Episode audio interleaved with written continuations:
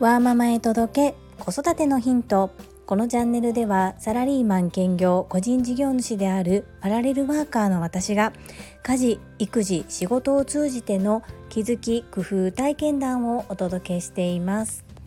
本日はまずお礼から申し上げたいと思います。昨日の放送に対してレターをいただきました。レターというのは私に直接メッセージを送っていただける機能なんですけれどもスタンド FM さんの場合はいただいたレターに返信をしようとすると私が公開皆さん全員に対してお返事を読む形での音声での返信しかどうやらできないようでして個別にいただいたメッセージを果たして全公開の場で読み上げたりお返事してもいいのかがわからなかったのでちょっと今回はこちらで読み上げるということは割愛させていただくんですけれども簡単に申し上げますと私の配信を聞いてくださっていてそして勇気元気をいただいていますというようなあったかいメッセージそして嬉しいお言葉でした。差出人の方もちょっとお名前がわからないので〇〇さんありがとうございますということではお伝えできないんですけれどももしこの放送を聞いてくださっていましたらいただいたレター本当にありがたく受け取っております。ぜひ一緒に前を向いて向き不向きより前向きに精進しましょうね。この度は本当にありがとうございました。さて本日は食べたもので体は作られるというテーマでお話ししていきたいと思います。最後までお付き合いよろしくお願いいたします。うちの可愛い小学校3年生の次男が発達障害グレーゾーンなんですけれどもそのことがきっかけで私は食改善を行っております。食事改善の内容については先日6回に分けて詳しくお話をさせていただきましたのでこちらでは割愛させていただきます。食事改善を取り入れて約2年程度になるんですけれども私自身は自分でやっていることなんですが自負しながらも次男がいい風に変わってきたなということを体感しているんですがそれを改めて私からの発信ではなく主人の方から確かに次男変わってきたということを言ってくれたんですよね。こう自分がやっているからこう何か成果を求めたいということで過大評価しているのではなく主人から見てもそのように変わっていってる様子が見えていたんだなということが分かってとっても嬉しかったです。食べたもので体が作られるというのはおそらく皆様一度ぐらいは耳にされたことがあるのではないでしょうか。これは何も発達障害の子だけに言えることでないなっていうのが特に私最近自分で人体実験をしたような形になってしまっておりまして今顔が少し肌荒れをしているんですね。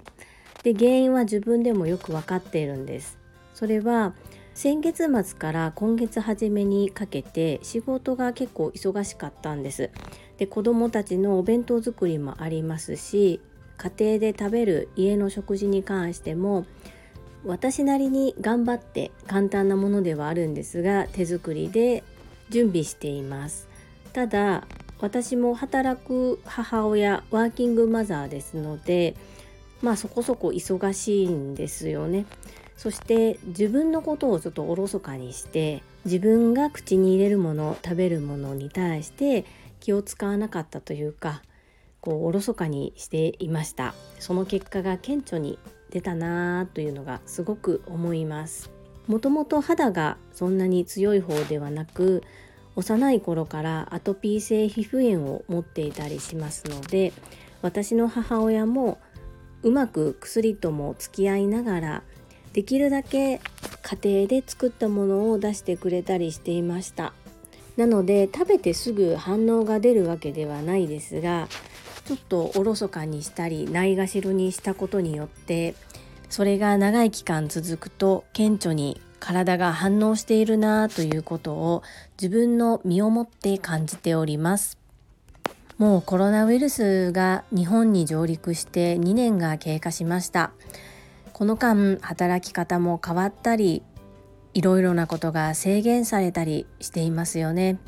そんな中やっぱり健康で元気でいれることってとっても大切なことだと思っております。私が食事改善を始めたのは次男がきっかけでしたけれども実際にやっていることは何も発達障害の子にばかり聞くというものではなくって家族全員そして何より自分自身が健康で元気にハッピーに暮らせるためのものだと思っていますので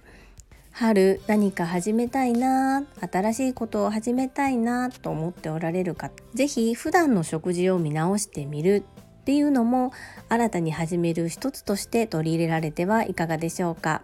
習い事をすることだけではなく自分の生活基盤を見直す。これは